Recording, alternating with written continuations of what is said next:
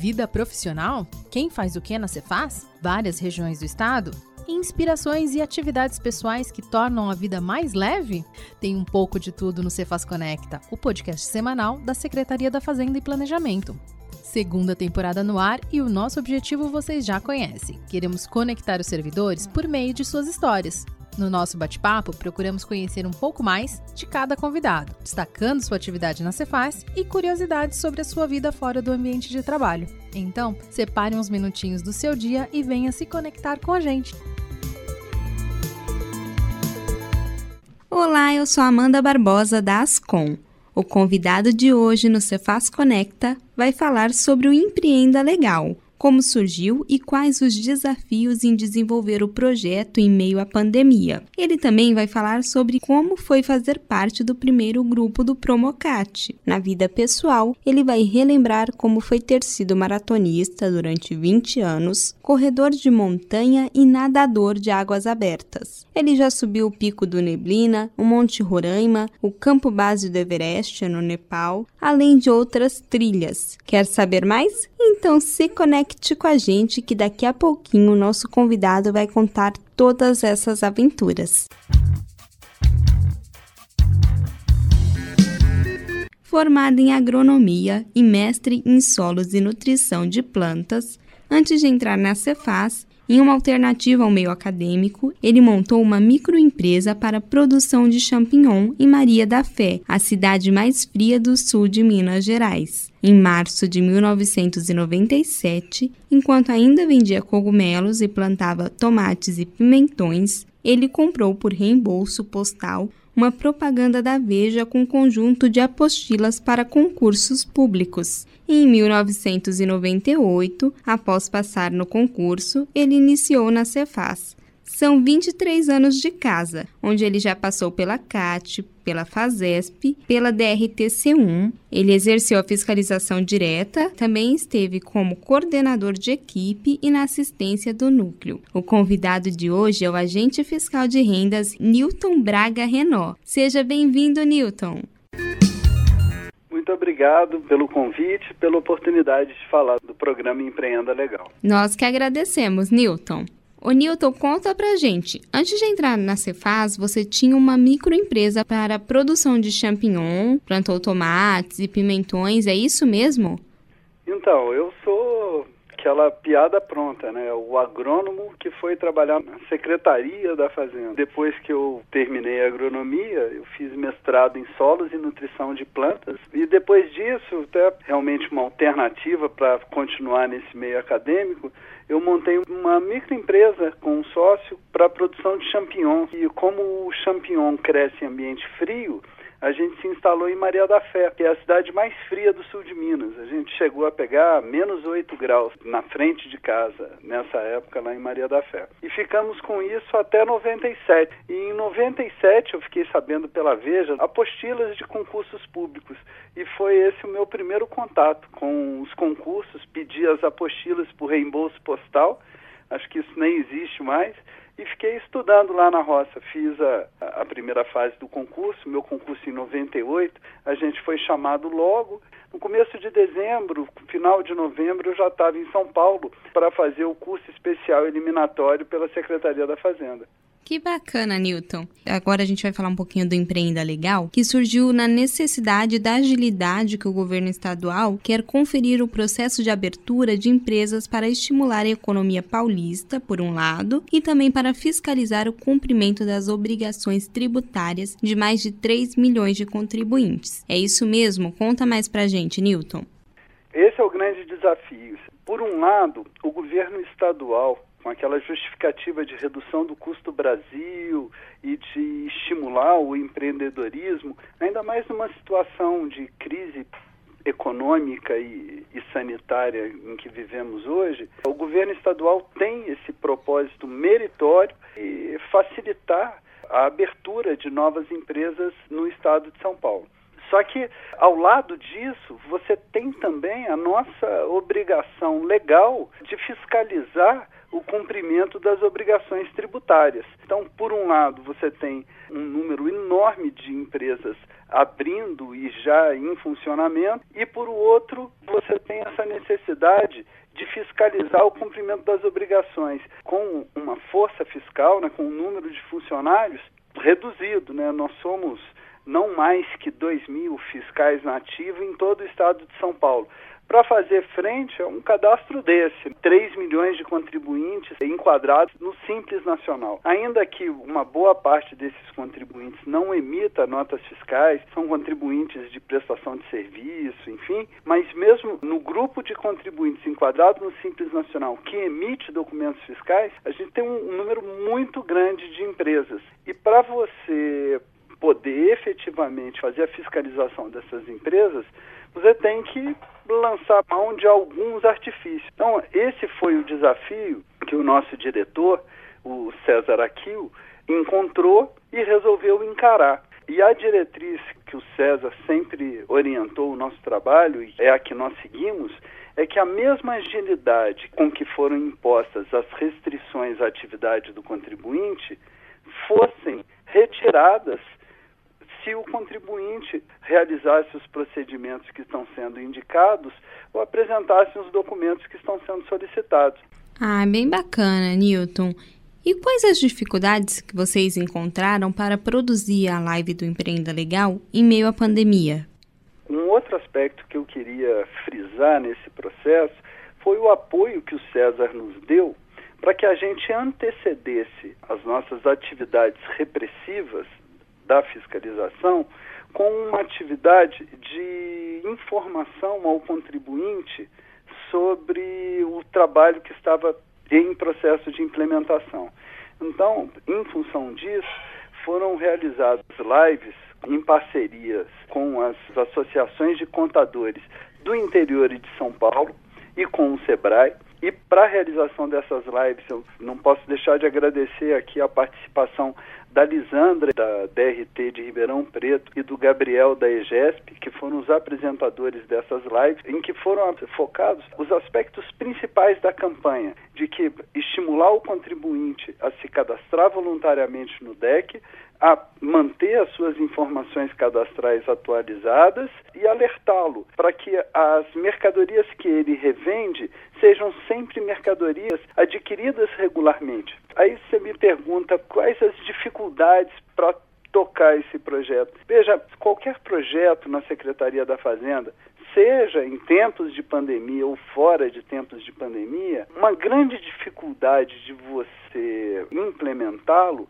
é você fazer com que a organização saia da sua zona de conforto. E quando eu falo de organização, eu quero me referir a pessoas. São a organização por si só é uma coisa que não existe, né? As pessoas é que formam, é que representam a organização. Então você fazer a organização com que as pessoas deixem a sua zona de conforto e encarem um novo processo, realmente é uma coisa difícil.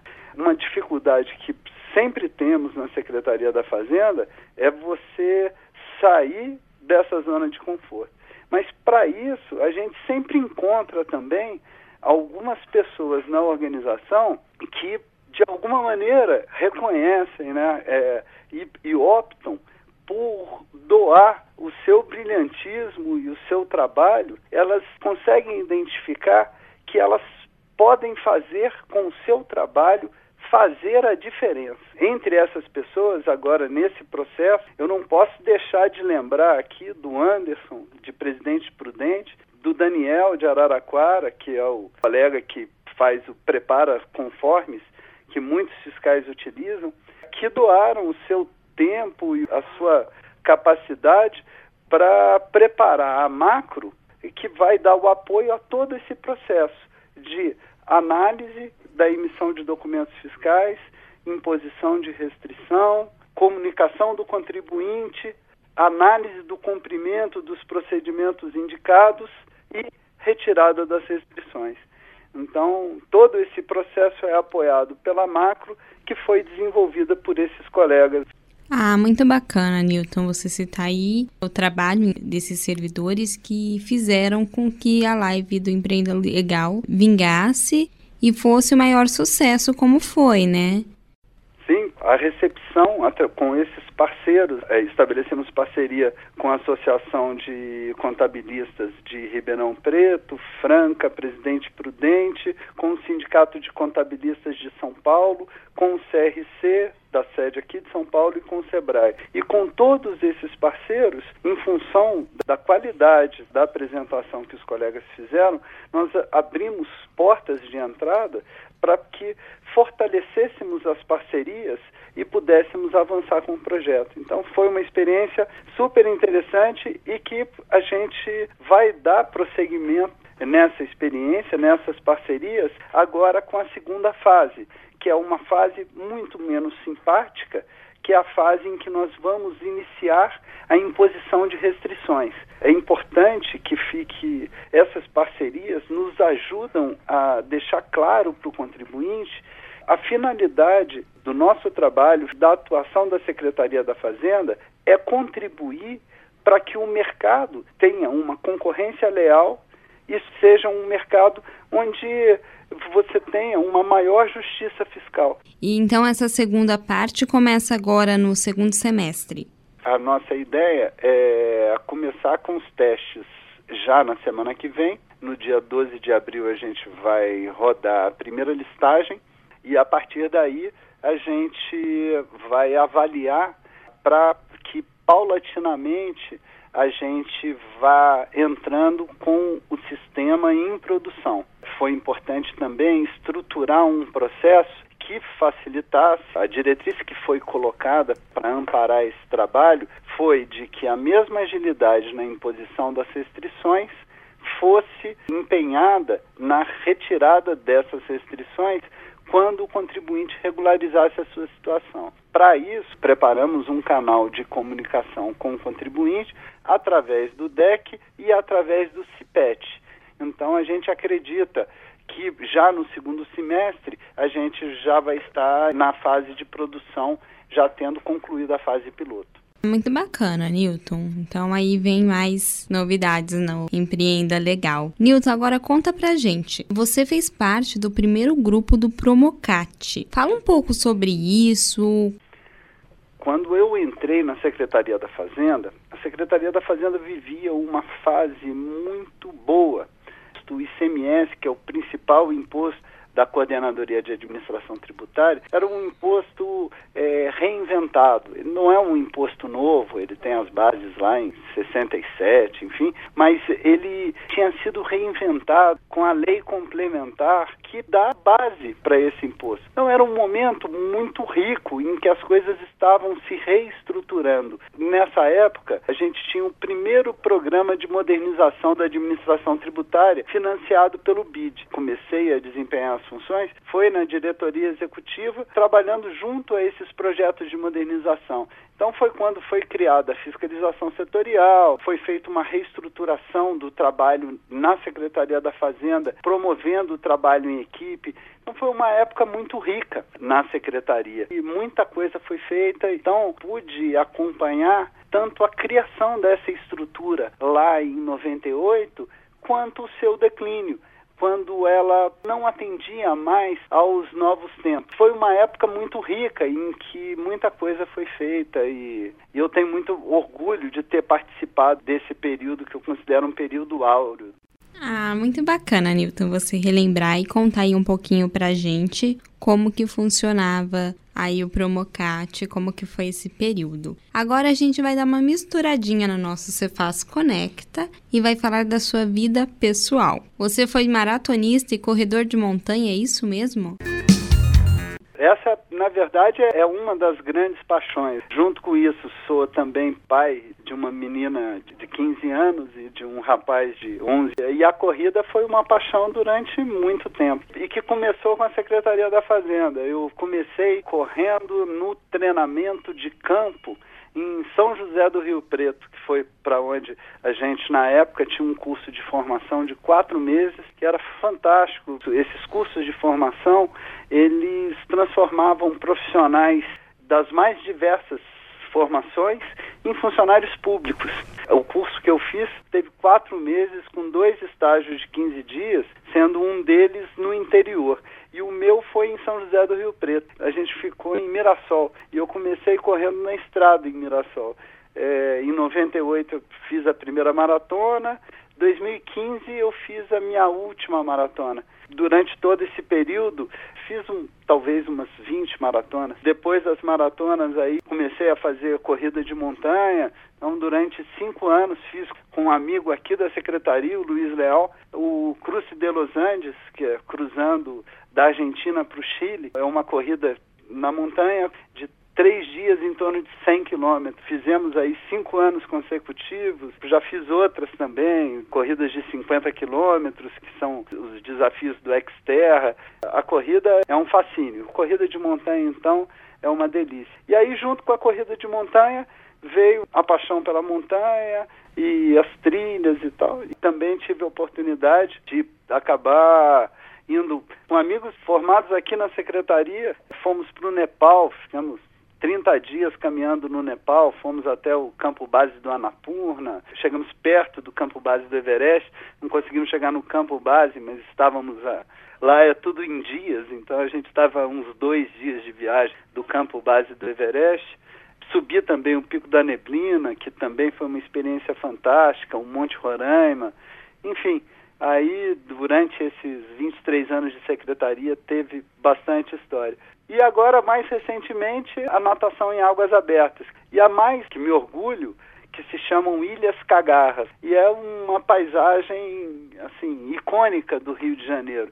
Essa teve uma das travessias que foi entre as ilhas e a praia de Ipanema. Foi muito legal. Então, essa é uma das coisas que me orgulho também. Que bacana, Newton. Das trilhas que você fez aí, o Pico da Neblina, Monte Roraima, qual foi a mais marcante e o porquê? É difícil dizer a mais marcante, cada uma tem uma característica, mas eu vou aproveitar essa sua pergunta para fazer uma reverência a um meu antigo chefe, foi meu chefe por sete anos enquanto estive na FASESP, o Zé Rosa. Quando você atravessa um Monte Roraima, você passa numa cidade, é uma área de livre comércio, que ninguém conhece, conheceram agora na crise da Venezuela, que se chama Pacaraima. E Pacaraima, então, quando você dá aula de operações para a Zona Franca ou áreas de livre comércio, o Zé Rosa sempre citava Pacaraima, Presidente Epitácio, Epitáciolândia, enfim. E nessa época eu mandei para ele uma foto de Pacaraima. E também ele sabia que eu tinha subido o Pico da Neblina, foi a mesma viagem. E para subir o Pico da Neblina não é uma coisa fácil, sendo dois dias de barco e depois você você anda mais ou menos uns 10 dias no meio da selva. Você contrata carregadores e guias que são índios das tribos da região. E aí, a partir disso, o Zé Rosa contou durante 10 anos, em todas as aulas em que eu estava perto, ele contava esse caso. Ah, muito legal, Newton. Muitas aventuras aí, muitos lugares marcantes. Gostei bastante de conversar com você. Nosso bate-papo está chegando ao fim, mas antes eu queria que você deixasse uma mensagem para os ouvintes. Eu deixaria uma mensagem basicamente de agradecimento pelas oportunidades que a organização me dá e dá a todos. Muitas vezes nós prestamos bastante atenção nas, nas limitações e nas restrições que a organização nos impõe e a gente não deve realmente esquecê-las e deve lutar contra elas. Mas eu identifico também como essas pessoas que eu citei, o próprio César, a Lisandra, o Gabriel, o Anderson, o Daniel, eu vejo que é possível. São pessoas que vivem as mesmas condições de restrição, de questionamento da atividade pública, mas são pessoas que olham para isso, que resolvem encarar essas restrições não de forma a limitar a sua atuação, mas encarar essas restrições como um desafio a ser superado e que procuram superá-las para que o seu trabalho possa fazer a diferença. Essa mensagem e esse exemplo dessas pessoas que eu gostaria de ressaltar. Esse foi o Cefaz Conecta dessa semana. Espero que vocês também tenham se conectado nas aventuras do Newton. E deixa a gente se conectar com você também? Manda sua história para cá, imprensa@fazenda.sp.gov.br, que nós e a casa toda vamos adorar conhecer você um pouco mais. Um beijo, se cuide até a próxima.